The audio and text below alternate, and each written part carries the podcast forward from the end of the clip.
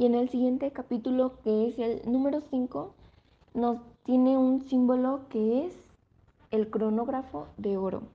La virtud de este símbolo es respetar el tiempo propio.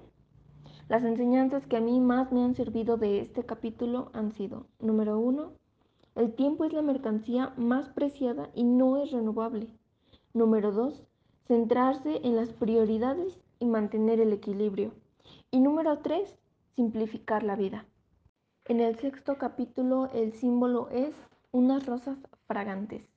La virtud de estas rosas fragantes es servir desinteresadamente a los demás.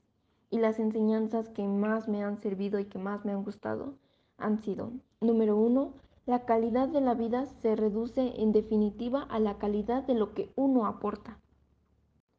Número dos, cultivar lo sagrado de cada día, vivir para dar.